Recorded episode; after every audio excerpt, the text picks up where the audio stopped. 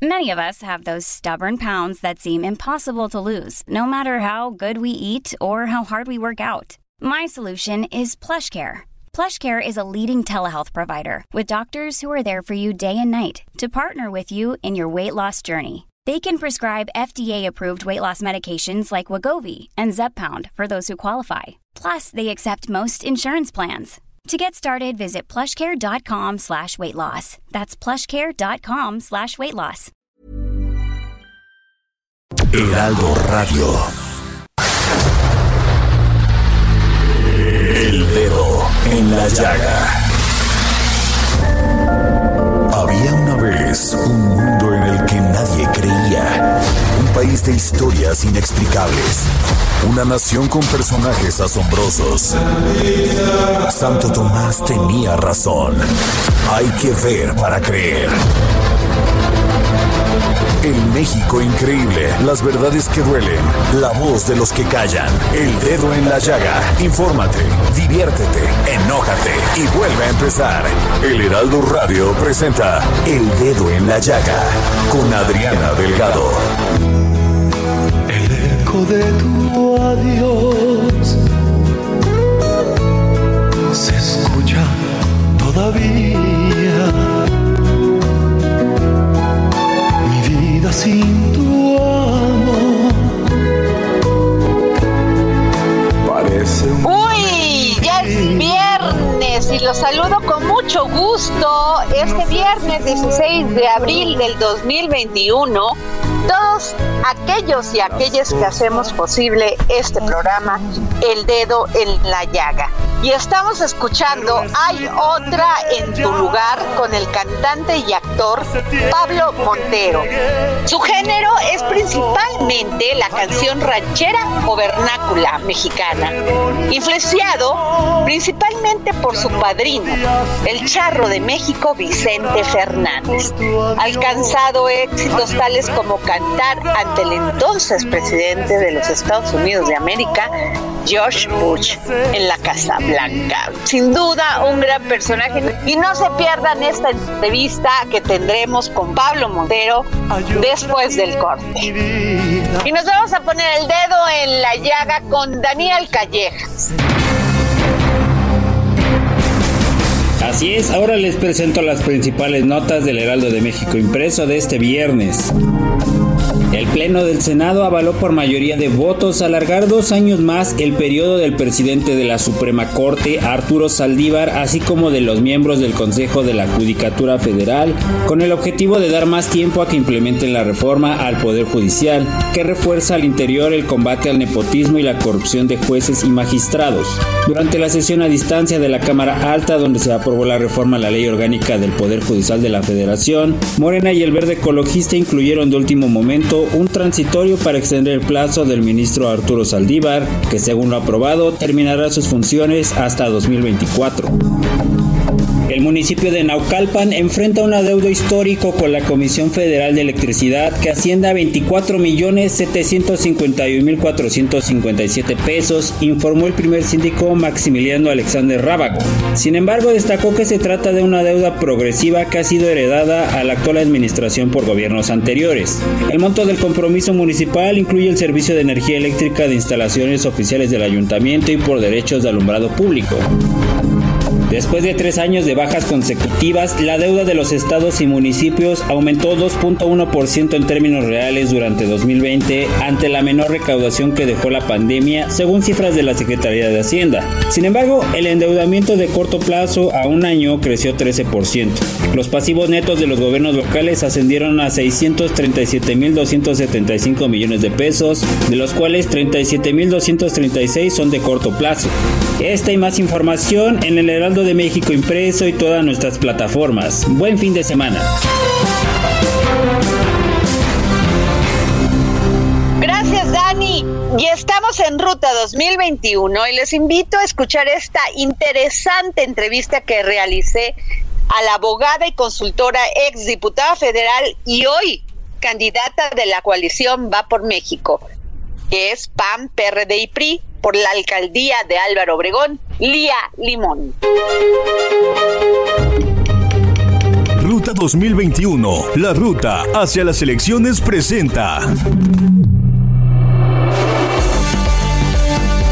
Sin duda alguna es una mujer que no solamente tiene una gran trayectoria política, académica, podría pasarme todo el programa diciendo su currículum académico, y pero lo que más y la conozco hace años, eh, me llena de, de, orgullo de conocerla, es que ella fue promotora, bueno, creadora de lo que se llamaba antes estancias infantiles. Y esto era un apoyo impresionante, una mujer que ha apoyado a las mujeres en todas las trincheras, una mujer de lucha, una mujer que ha dado la pelea en la política y la sigue dando. Lía Limón, abogada y consultora, es diputada federal, candidata de la Alianza Va por México, que es PAN, PRD y PRI por la alcaldía de Álvaro Obregón. ¿Cómo estás, querida Lía? Querida Diana, Adriana, gracias por esa presentación tan generosa. Sí, pues, y por una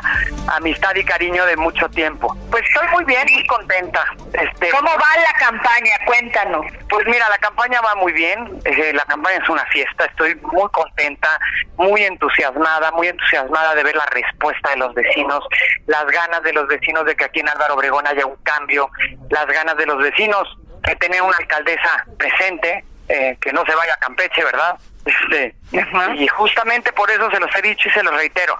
Me quedaré a gobernar en Álvaro Obregón, entregada de cuerpo y alma a que esta alcaldía esté en mejores condiciones. Y como tú dices, en efecto, sabes que el tema de las estancias infantiles lo tengo en el corazón. Para mí, que una mujer llegara a decirme en algún momento este programa me cambió la vida, eh, me marcó para siempre. Y por eso cuando cancelaron las estancias infantiles, supe el daño que se le estaba haciendo a las mujeres, madres trabajadoras y a los niños que estaban en esos espacios. Por eso te quiero decir que con toda la convicción a vida y por haber, las estancias infantiles van a regresar a Álvaro Obregón. Eh, había 40 estancias en Álvaro Obregón, tú sabes que en el país había 5.965 y en la Ciudad de México más de 500, como 535, en Álvaro Obregón eran 40 que atendían a 2.000 niños aproximadamente. Es decir, 2.000 niños y 2.000 eh, hogares que se quedaron sin esos espacios de cuidado y atención infantil, a los que les he prometido y he hecho el compromiso de que las estancias infantiles regresarán. Las estancias infantiles, la tarjeta aliada para apoyar a las mujeres más vulnerables, jefas de hogar que están por debajo de la línea de bienestar, es decir, con un ingreso menor a 1.700 pesos este eh, mensuales y que y que requieren de un apoyo y que, y que las vamos a apoyar entendiendo que ese apoyo lo necesitan para la subsistencia. Pero además que una mujer cuando recibe un apoyo así primero le da de comer al hijo incluso antes de comer ella no le da le da de comer a, a, los hijos. Y por supuesto pues decirte en Álvaro Obregón si tú me preguntas cuál es mi diagnóstico de la alcaldía te lo resumo en una palabra abandonada abandonada, sin servicios públicos. Eh, los, los espacios públicos, de verdad, es cuando entiendo que la pandemia les vino como brillo al dedo, les dejaron de dar mantenimiento, están absolutamente dados al catre. Y vamos, por supuesto, a rescatar los espacios públicos y a, a retomar los servicios públicos, que es la labor más importante que hace una alcaldesa. Es decir, claro, eh, la de te voy a dar un ejemplo, digo, hay fugas de agua a las que ya se les hace fiesta de cumpleaños y el 40% de agua o más se va en fugas de agua que llevan meses y meses sin atender de manera eficiente. Las minas, que es un problema brutal y fuerte en Álvaro Obregón, y hay ahorita por lo menos nueve minas que se convierten en un riesgo para las casas cercanas a esas minas, porque las minas se van expandiendo cuando no se atienden, que son prácticamente este pues son hoyos en, ¿no? en la tierra que se van agrandando. Y las minas, pues hay por lo menos nueve que no han hecho ningún caso, no han hecho en estos años ni siquiera un solo estudio serio, porque lo hemos pedido por solicitudes de información, un solo estudio serio de cuántas hay y qué atención hay que dárselas y, y, y en cuántas se tiene que prevenir para que no llegue a haber una mina. En fin, eh, los servicios están abandonados, el tema de seguridad es el tema más complejo de la alcaldía.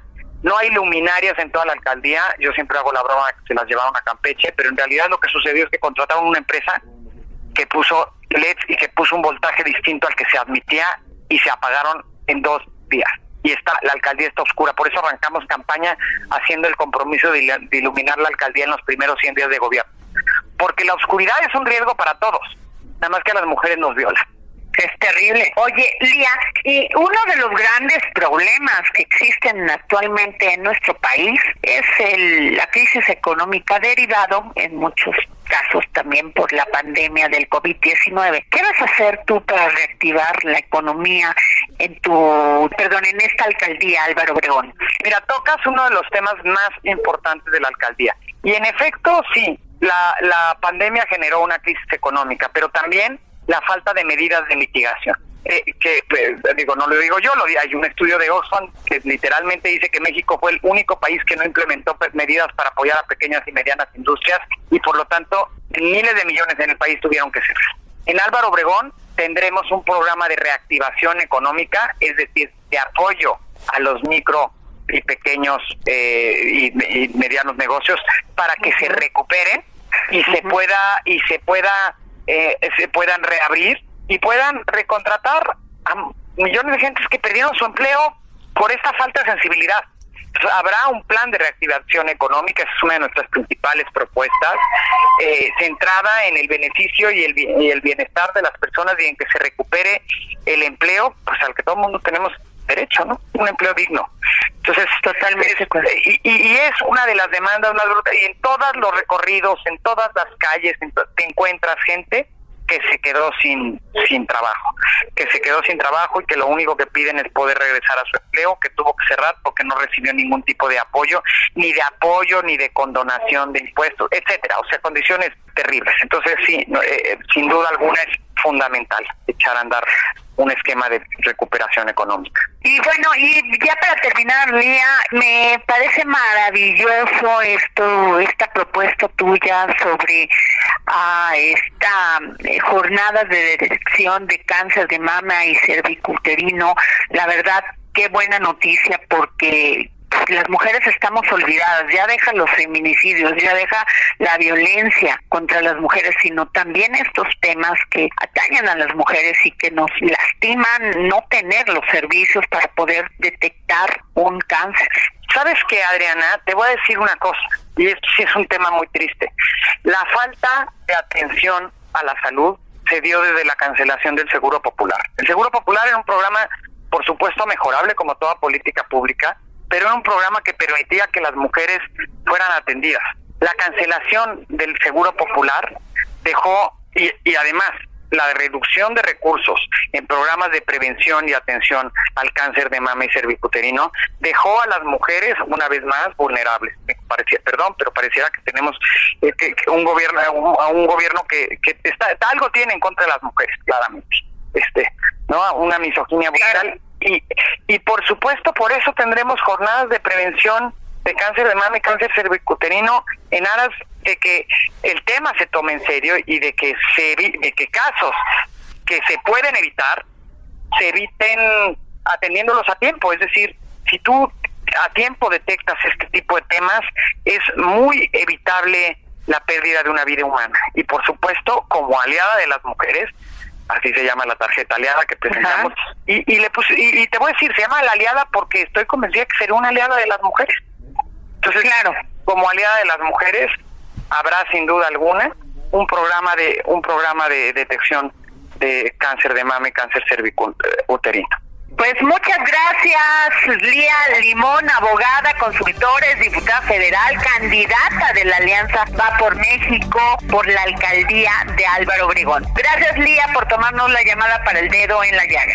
Muchísimas gracias a ti, Adriana. Además, ahora sí que gracias por las porras y vamos a ganar. Vamos muy gracias. Las encuestas así lo señalan y vamos a ganar el próximo 6 de junio la alcaldía Álvaro Obregón. Muchas gracias, querida Lía. Todo lo mejor. A Un abrazo. Ruta 2021, la ruta hacia las elecciones presentó. Y uno de los momentos felices del dedo en la llaga los viernes es sin duda escuchar a mi querido Exxon Alamilla, promotor cultural y director de comunicación de Crearte. Y vamos a hablar, más bien, él nos va a hablar de la vida secreta de los escritores. Así que le dejamos todo el espacio a mi querido Exxon. Libros, libros, libros, con Exxon Alamilla.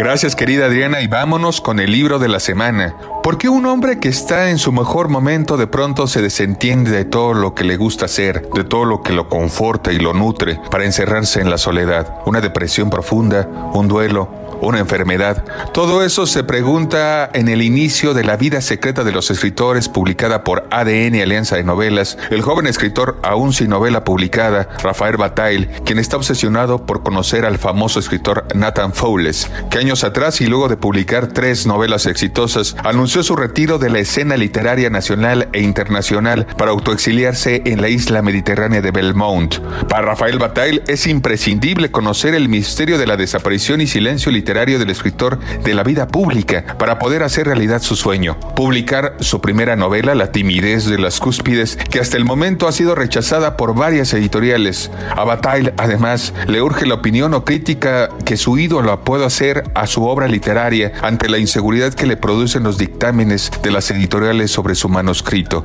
El violento primer encuentro entre Bataille y Fowles, el segundo recibe a escopetazos al primero, dará como resultado el germen de una idea en el primero, la construcción de otra novela para sacudirse su bloqueo creativo, hasta ahora muy parecido a un estado pastoso y bovino. Un proyecto narrativo al que llamaría La vida secreta de los escritores. Entonces a nuestros dos escritores se les cruzará en distintos momentos la periodista Matilde Mooney y las historias se bifurcarán. Por un lado, el asesinato de una mujer brutalmente torturada, asesinada y empalada con un tronco de árbol en la pequeña isla. Y otro relato contado a pausas por la propia Matilde al escritor Nathan Fowles, en donde habla de un correo electrónico enviado a ella por un tipo de Alabama que había comprado una cámara fotográfica en un contenedor que revendía objetos olvidados de los aviones. Dicha cámara la habían perdido en el Pacífico dos turistas franceses en el 2000 y luego apareció al cabo de 15 años en una playa taiwanesa. Su contenido, fotos viejas en las que dejaba entrever la periodista, registraban una tragedia.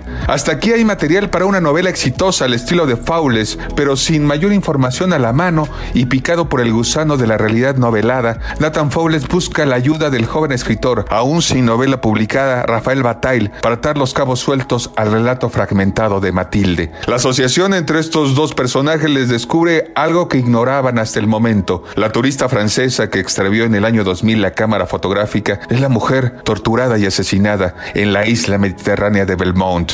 Querida Adriana y Radio Escuchas del Dedo en la Llaga, aquí se desencadenará un peligroso juego psicológico en el que los personajes arriesgarán algo más que la vida, porque de alguna manera los escritores también tienen madera de detectives o tienen idénticas obsesiones, sospechan de la realidad, deducen hechos, establecen motivaciones humanas y muchas veces deciden medirse a sí mismos en la verdadera escena del crimen. Adriana querida, dos ejemplares de la vida secreta de los escritores a quienes te escriben a tu Twitter, Adri Delgado Ruiz, y te comenten algunos de los nombres de los personajes de esta novela. Gracias, Adriana. Y este es el momento de escuchar a Hernán Melana, filósofo, escritor y pedagogo, que siempre, siempre nos trae algo maravilloso de lo cual tenemos que reflexionar y también tenemos que conocer.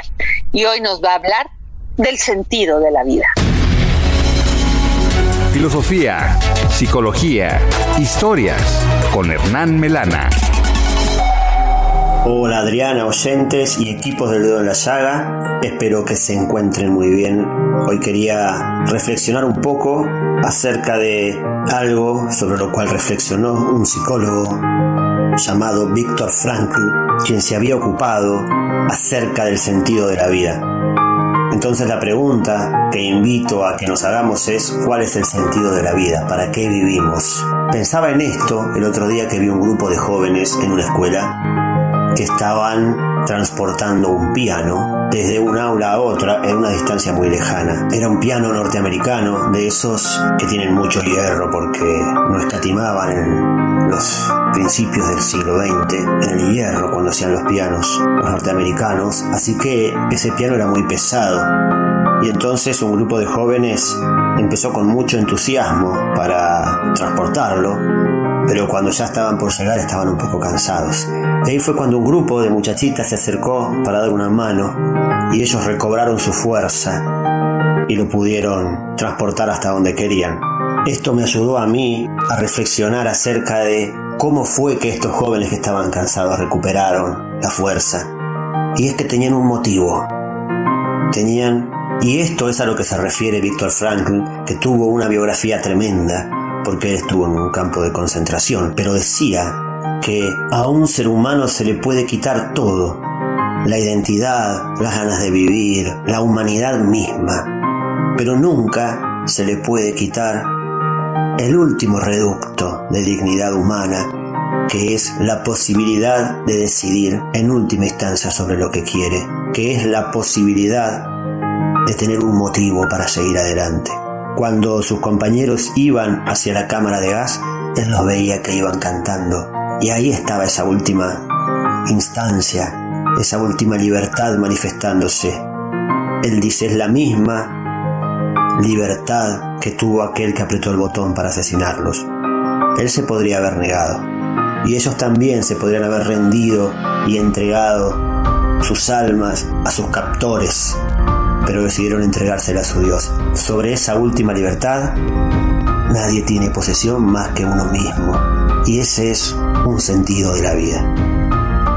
Me despido con una frase de Víctor Frankl que dice, cuando ya no podemos cambiar una situación, tenemos el desafío de cambiarnos a nosotros mismos.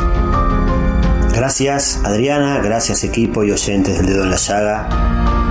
Nos veremos la semana que viene. Mi nombre es Hernán Melana y pueden escuchar sobre filosofía, psicología e historias en diferentes plataformas sociales. Muchas gracias. Sin duda alguna, escuchar a mi querido Ignacio Anaya, gran historiador, pues es un placer porque nos lleva al pasado. Porque además, acuérdense que origen es destino. Cápsulas del pasado con el historiador Ignacio Anaya. Hola Adriana, hola amigos del dedo en la llaga.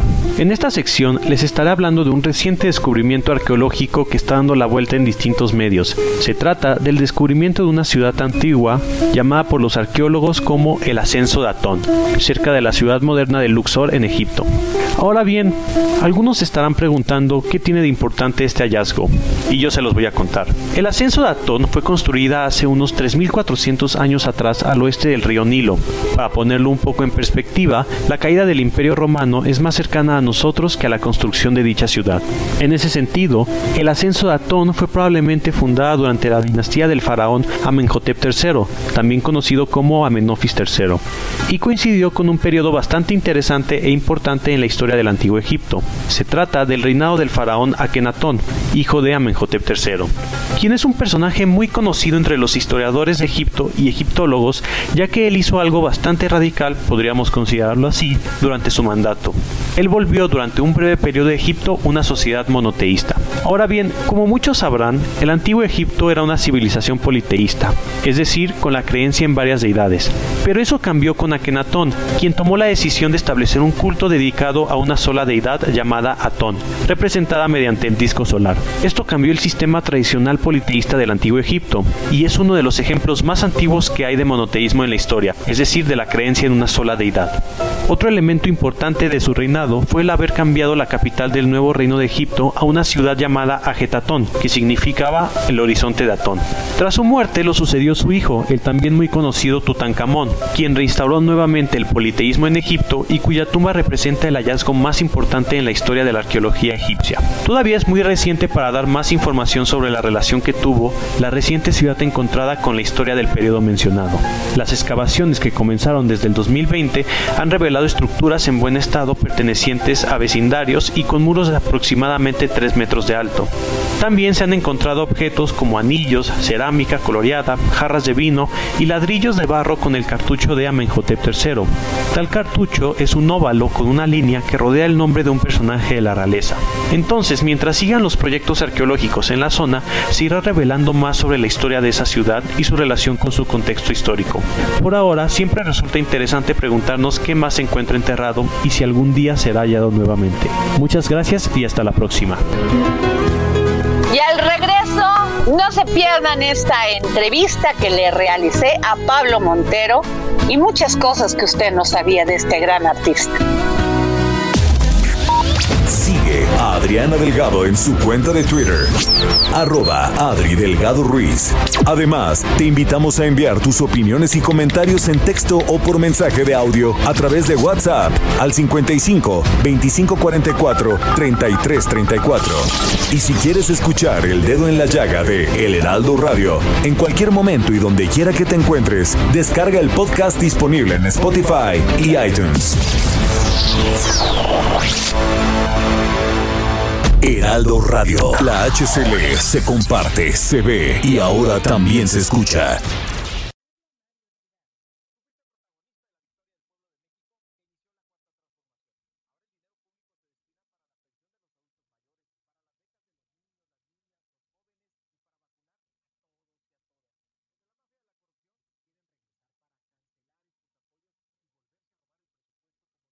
Heraldo Radio. Sigue a Adriana Delgado en su cuenta de Twitter en arroba Adri Delgado Ruiz. Y envíanos tus comentarios vía WhatsApp al 55 25 44 33 34 o 55 25 02 21 04.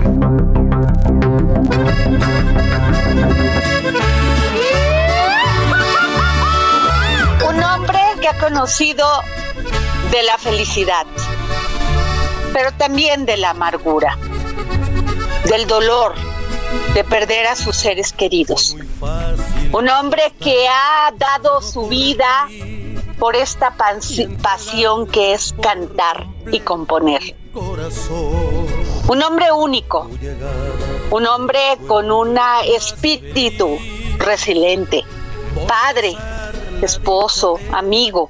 Ese es Oscar Daniel Hernández Rodríguez y es mejor conocido como Pablo Montero. Muy buenas tardes, Pablo. Buenas tardes, muy muy contento de estar aquí con ustedes, con el Heraldo, con, con el dedo en la llaga y con todos ustedes. Gracias por la invitación. Pablo, primero empezaría, ¿qué ha sido para ti vivir estos momentos de confinamiento? No solamente desde el esquema profesional, no has estado cerca de tu público, pero además como persona, Pablo, ¿qué has aprendido de estos momentos? Pues mira, yo creo que todos, bueno, de hecho sacamos un tema que se llama dedicado a todo lo que está viviendo, viviendo eh, se llama Aprendimos, se lanzó exactamente cuando estaba, eh, cuando estábamos todos encerrados, fue eh, más o en abril empezó todo esto del año pasado y me puse a hacer, pues obviamente todos nos, nos sacamos de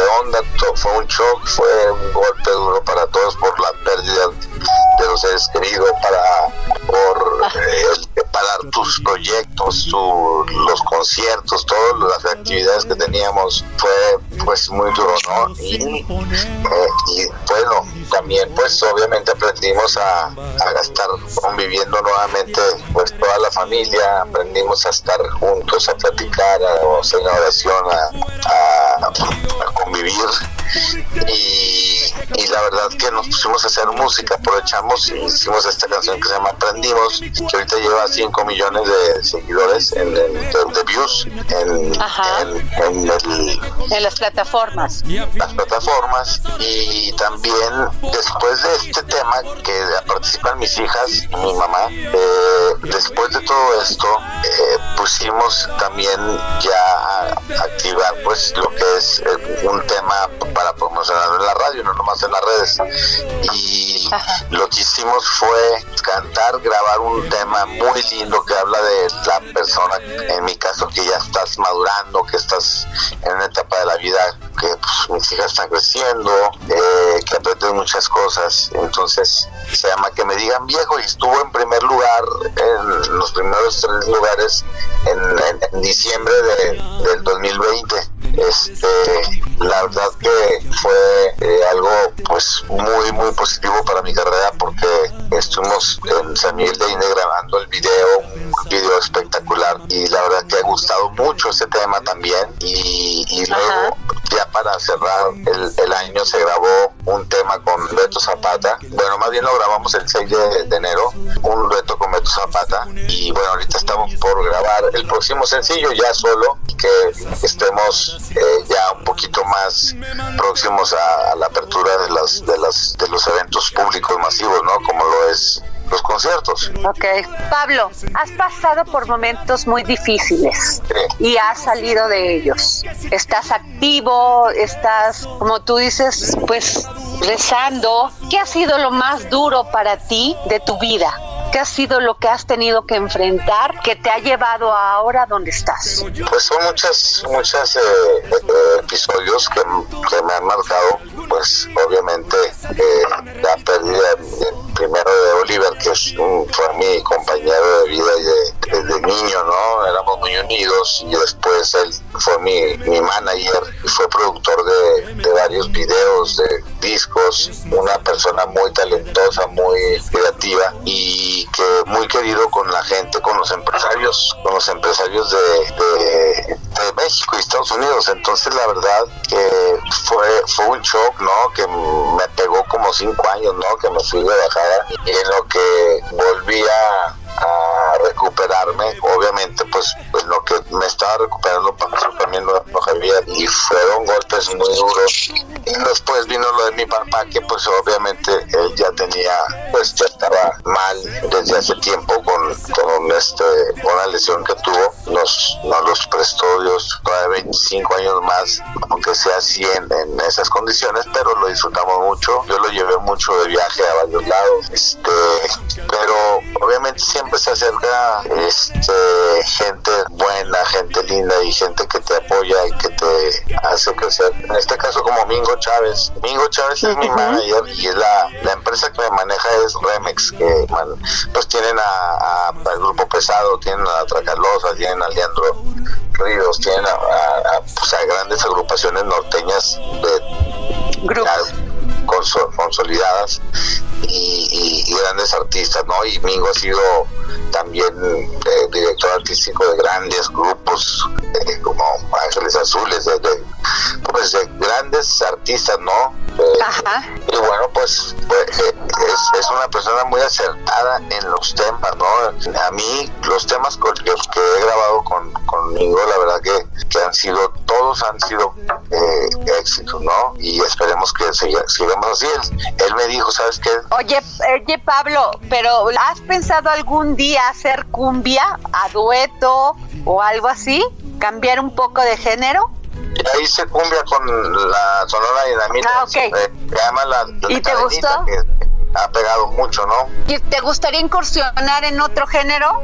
Pues ya hice eh, cumbia con el Gato Salvaje, hice en el grupo norteño, eh, hice el homenaje a Ramón Ayala, donde está Piquito de Oro, que fue un éxito, y, y, grabé ya con banda, pero lo que más, más, más, este, obviamente me gusta es pues cantar música mexicana, música ranchera, regional ranchero, me gusta el norteño muchísimo, esos dos son los que me gustan. No es fácil cantar eh, música mexicana, Pablo, porque se necesita un tono de voz, se necesita un espíritu y una este presencia como la tenía, la tienes tú y la tenía Javier Solís, que ha sido uno de tus grandes ídolos. Sí, la verdad que cuando hice el homenaje a Javier Solís fue la primera vez que me nominaron al Grammys. Ya tengo cinco nominaciones en los Grammys y la verdad que ha sido eh, un privilegio hacer este trabajo para unos ídolos, ¿no? Y, bueno, pues, eh, como dices tú, sí se necesita eh, capacidades este, especiales para poder interpretar música mexicana, ¿no? Es, es algo, algo difícil. Pablo, ¿por qué me dijiste que jamás terminaría? ¿Por qué juraste que por mí dabas la vida? ¿Por qué mi cuerpo con el tuyo cobijaste y sin remedio a tu calor me acostumbras si no ibas a quedarte? Maldita ingrata. Así lo dices tú, ¿qué tal? ¿Te han lastimado en el amor, Pablo? Porque cuando tú te subes a un escenario cantas con tanta fuerza, con tanta emoción y con tanta pasión que quienes estamos abajo del escenario y te vemos o te vemos por medio de la tele o por otros medios, decimos, este hombre está viviendo esto. Pues es que es una pasión para mí la música y las canciones que yo canto son porque las he escogido yo con gente eh, profesional como Mingo y que me llegan totalmente a, a, mi vida, ¿no? Porque son cosas que yo he vivido, entonces las revivo cada vez que canto, entonces las canto con el alma y las interpreto. Qué, qué maravilla, Pablo, ¿estás enamorado actualmente? Aparte de estar enamorado de tus hijas, que es maravilloso, ahí te haría otra pregunta, Pablo. ¿Qué piensas tú de todo este debate, lucha que tenemos las mujeres por equidad, por dejar atrás esos temas que no nos permitían avanzar en igualdad y que además pues todo lo que queremos que tener ese espacio para, para poder convivir. Sí, dime. A mí se me hace muy bien que estemos igual para que nos ayuden con el chivo. ¿Qué es ayudarte con el chivo, mi querido Pablo? A ver, cuenta. Pues tenemos que estar igual en todo, ¿no? Y eso está padre porque es un equipo. Cuando estás con una pareja y si tienes hijos, los dos tenemos responsabilidades por igual, ¿no? Y eso es, padre. Y, en, y, y, y, te hablo también en cuestión laboral, ¿no? Que ellas tienen que tener su independencia en cuanto a actividad laboral, en su trabajo o en su profesión. Y eso es muy bonito. Una, una mujer autosuficiente, profesional, trabajadora, eh, emprendedora, eso es, eso es buenísimo. Qué, qué bueno, Pablo. Y por favor, nos encantaría que le dieras un mensaje a todos estos hombres que todavía se resisten a que las mujeres ocupemos espacios, que seamos respetadas, que no se, seamos violentadas. ¿Qué les dirías? La verdad, pues eso yo siempre he ido eh, eh, a favor de, de cuidado de las mujeres, de, de respetarlas, de, de, cuidarlas, de quererlas, de, en ese caso, ¿no? Como se ha ido viendo en, en, en estos momentos, más en, en, chicas jóvenes que son pues, indefensas, son niñas que son estudiantes o ya sea de preparatoria o universidad, y es lamentable, ¿no? Que pase esto. Yo creo que esto tiene que ir poco a poco porque no puede no podemos erradicarlo así de un, de un okay. pero sí se tiene que ir quitando eso poco a poco, porque pues obviamente claro. lo que Dios nos puso son las mujeres, hay que cuidarlas. Pablo, estrenaste, bueno, anunciaste el 7 de abril en tus redes sociales, pues esta, este estreno de Si no ibas a quedarte con Beto Zapata. ¿Qué planes aparte de este tienes en un futuro? Eh, voy a grabar próximamente en Monterrey eh, cuatro temas y de ahí vamos a escoger el sencillo. Con ese vamos a lanzar la promoción para, para empezar a activar los eventos masivos, ¿no? Para empezar a vender los conciertos. Ya varios compañeros están anunciando sus sus, sus presentaciones en, en, Estados Unidos. Eh, yo creo que y en y en México pues apenas se está se están abriendo pero ya nos urge estar en el escenario no y la gente también le urge estar en los conciertos escuchando su música y sus artistas. Ok pues Pablo no sabes cómo te agradezco que nos hayas tomado la llamada para el dedo en la llaga te valoramos mucho y además que sigan los éxitos Pablo. No hombre muchas gracias y gracias por la por, por la por la atención por la invitación por la entrevista que Dios los bendiga. y bueno, pronto esperen una gran sorpresa con, con, una, con un tema espectacular. Prométenos que nos vas a hablar al dedo en la llaga y nos vas a decir, para pasarte y dedicarte este tiempo maravilloso, para que pues puedas hablar con la, tus fans, con tus seguidores. Claro, para presentarla, que la conozcan y promocionar la canción. Muchas gracias Pablo Montero, hasta luego. Que no ibas a quedarte. Y nos vamos con nuestro queridísimo Armando Carrillo, comunicólogo, conocedor del mundo de la cultura. Articultura con Armando Carrillo. Queridos amigos, querida Adriana, ¿cómo les va? El día de hoy vamos a hablar de cultura, pero de cultura física. Resulta que en este mes de abril se conmemoran dos días muy importantes que al coincidir en el mes me lleva a reflexionar para compartirlo con ustedes y es en este sentido. El Día Internacional del Deporte se conmemora en este mes de abril, así como también el Día Mundial del Mal del Parkinson. Y ustedes me dirán, pues qué tiene que ver una cosa con la otra y yo tendré que responderles que mucho. Mucho porque, pues, esta coincidencia en cuanto a las efemérides también tiene otras similitudes y otras eh, cuestiones que las hacen muy dependientes la una de la otra. Resulta ser que en los más recientes estudios científicos a nivel mundial, pues estos fenómenos han sido muy analizados por precisamente la ciencia para la prevención de la enfermedad o el o padecimiento y de la mitigación de sus efectos. Se ha encontrado a nivel científico que el ejercicio físico, que la cultura del deporte, que el no estar en la vida de manera sedentaria nos puede llevar, como les digo, a la prevención y a la mitigación de los efectos de este terrible mal del Parkinson y que también se sabe que no necesariamente tiene sus eh, orígenes en la edad, porque mucha gente piensa que solamente es un problema eh, que se presenta en las personas de edad avanzada y no es así. Y no es así y se ha encontrado que el motivo o uno de los, una de las causas reales de este, de este padecimiento tan terrible en nuestra etapa de la vida y en nuestra generación nos ha tocado vivir porque pues el nivel de vida se ha alcanzado a vivir muchos más años por tanto la medicina como por los avances científicos. Pero básicamente lo que les quiero relatar es que, o que les quiero pedir es que se integren a la cultura física. El, el integrarse a la cultura física no solo tiene beneficios en cuanto a mejorar el aspecto y en cuanto a mejorar el estado de ánimo, que ya de, de suyo sería muy importante poderlo hacer, sino también prevenir enfermedades como el Parkinson y como otras más, que son enfermedades que el simple hecho de tener una actividad física, el vencer la pereza, el no estar eh, de manera sedentaria viviendo la vida, nos puede llevar a muchas mejores formas de estar, muchas mejores formas de vivir. Y no me refiero a que nos hagamos atletas del maratón en edades avanzadas o incluso siendo jóvenes, sino el tener una actividad física constante que permita que las endorfinas, que son estas eh, segregaciones que se dan dentro del organismo gracias a la actividad física, y la actividad física por sí misma nos puede llevar a resolver temas como este. Intégrese a la cultura física, no permanezca sentado en el sillón. Es esta cultura física la que nos puede llevar a vivir mucho mejor vida.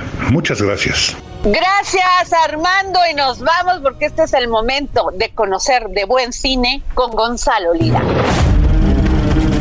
Es tiempo del séptimo arte, películas, cortometrajes, series, documentales y excelente música con Gonzalo Lira. Hola, ¿qué tal Adri? Y hola, ¿qué tal a toda la audiencia que nos escucha en el dedo en la llaga? Como cada semana, yo soy Gonzalo Lira y les invito a que se den una vuelta por las plataformas y por el cine para pasar un fin de semana en el cual, si bien no se distraigan, al menos sí reflexionemos sobre la realidad. Y para eso les traigo tres recomendaciones este viernes. La primera es una película que ya encuentran en cartelera cinematográfica que se llama Hermosa Venganza. El título original en inglés es Promising Young Woman, que significa algo así como joven prometedora. La historia es la de una mujer que, como el título en inglés lo dice, era una promesa de la medicina y que cuando la conocemos es el personaje que hace Carrie Mulligan, se encuentra aparentemente muy alcoholizada en un bar. La directora Emerald Fennell decide que en esa escena vamos a escuchar a los tres hombres que están apostando dentro de ese bar por ver quién se la va a llevar a su casa. Y a partir de ahí es muy claro el mensaje. Se trata de una película en la cual esta mujer va a cobrar venganza o le va a cobrar factura al menos a estos hombres misóginos, machistas, abusivos, pasados de lanza.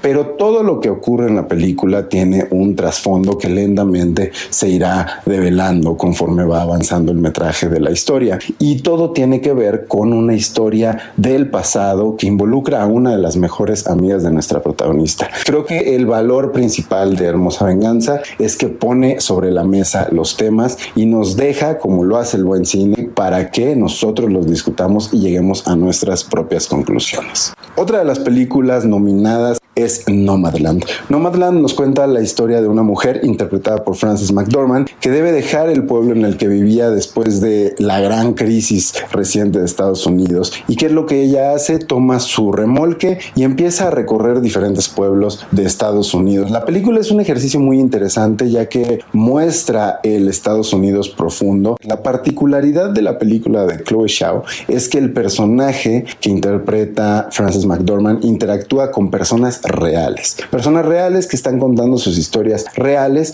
Si tengo que dar mi opinión completamente objetiva, es una película que funciona pero que no está realmente innovando. Ese tipo de ejercicios ya los hemos visto antes y aunque la dirección de Chloe Zhao y la actuación de Frances McDormand son excepcionales, creo que sí peca de repente de ser un poco aleccionadora, que si somos exigentes se siente un poco manipulado y manipulador hacia la audiencia. Estas dos películas tanto Hermosa Venganza como Nomadland las encuentran en cartelera. Ahora, si lo que quieren es quedarse en casa, échenle un ojo a dos documentales muy interesantes. El primero es Q en el ojo de la tormenta, que nos cuenta las historias detrás de las diferentes teorías de conspiración que existen en Estados Unidos en torno a un personaje del Internet llamado QAnon, que apoyó durante mucho tiempo la campaña de Donald Trump a través de una fachada anónima y que incluso Incluso se le adjudica el movimiento que dio portazo en el Capitolio cuando el señor Donald Trump salió de la presidencia. El otro documental que les recomiendo se llama Posverdad y nos habla de cómo el Internet se ha vuelto una fuente importante de noticias falsas, lo que en Estados Unidos llaman fake news, de teorías de la conspiración y por lo tanto un arma poderosísima para manipular la verdad y por lo tanto a la ciudadanía de los países en los cuales el gran poder empieza a centrarse en, la, en el Internet y en las redes sociales. Estos dos documentales los encuentran en HBO y en la plataforma HBO Go, así que échenles un ojo porque creo que son muy interesantes. Yo me despido, nos escuchamos aquí la próxima semana. No dejen de seguirme en mis redes, arroba gonis, G-O-N-Y-Z, con mucho gusto. Ahí les compartimos los títulos de los que hablamos esta tarde y, ¿por qué no?, también algunas recomendaciones personalizadas si así lo desean. Y este es uno de los momentos más sabrosos del dedo en la llaga en los viernes con mi querida Miriam Lira. Vanguardia culinaria. Tendencias gastronómicas. Recomendaciones. Restaurantes. Entrevistas. El ingrediente secreto eres tú. Gastrolab. Con Miriam Lira. En el dedo en la llaga.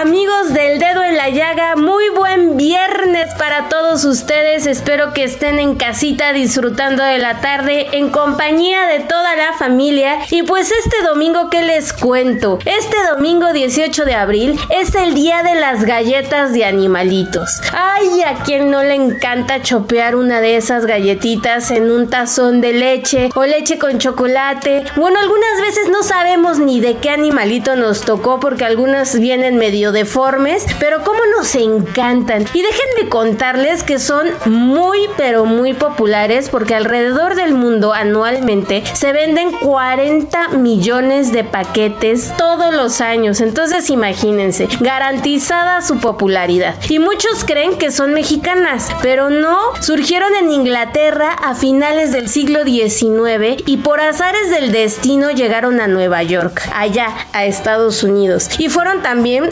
obviamente todo un éxito. Primero comenzaron a ser fabricadas por panaderos, sobre todo en Pensilvania, ahí por el año de 1865. Pero fue tan alta su demanda que se creó toda una fábrica especializada en galletas de animalitos. ¿Cómo la ven? Y les digo que se llama porque todavía existe y esta empresa se llama Stoffers, que fue fundada en 1871 allá en Pensilvania y sigue generando este tipo de galletas. Y bueno, a México llegaron de la mano de una de las fábricas más populares de harina que había en su tiempo, por ahí de la década de los 40, y que también se mantiene hasta el día de hoy y que seguramente les va a sonar mucho y la van a recordar porque se llama Tres Estrellas, que era en ese entonces propiedad de los hermanos Lance. Esto, pues bueno, les comentaba que fue en los años 40, la empresa empezó a crecer, a crecer, a crecer y pues de ser un pequeño molino de harina se convirtió en toda una gran empresa y monopolio y todo gracias a las galletas de animalitos. Su sede en ese entonces estaba en el Distrito Federal, ahora Ciudad de México y bueno, con el paso del tiempo esta fábrica comenzó a hacer otro tipo de productos y pues ahora ya no las produce, lo cual es una tristeza. Pero hay más de 50 animalitos presentes en estas bolsas que tanto nos gustan y el último de entrar a la, al paquete pues fue el koala y lo hizo en el 2002. Resulta que hicieron una encuesta en Stoffers y pues le ganó a la cobra, al pingüino y a la morsa. ¿Cómo la ven? Ustedes cuéntenos a través de redes sociales si es que les gustan las galletas de animalitos. No dejen de visitarnos en gastrolabweb.com, ahí los esperamos. También en arroba heraldo gastrolab en Instagram y en TikTok. Em, ya casi somos 700 mil en TikTok, ahí los esperamos arroba gastrolab con recetas deliciosas y facilísimas. En pocos segundos se las explicamos con todo detalle. Yo soy Miriam Lira y nos escuchamos el próximo viernes aquí en El Dedo en la Llaga. Y muchas gracias por escucharnos y como siempre digo, a ti que nos escuchas, gracias por permitirnos entrar en tu corazón.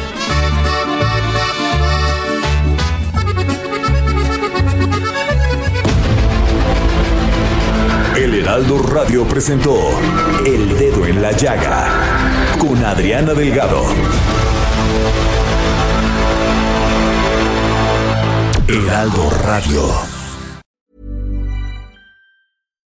Here's a cool fact a crocodile can't stick out its tongue.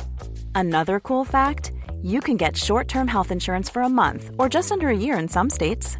United Healthcare short term insurance plans are designed for people who are between jobs, coming off their parents' plan, or turning a side hustle into a full time gig.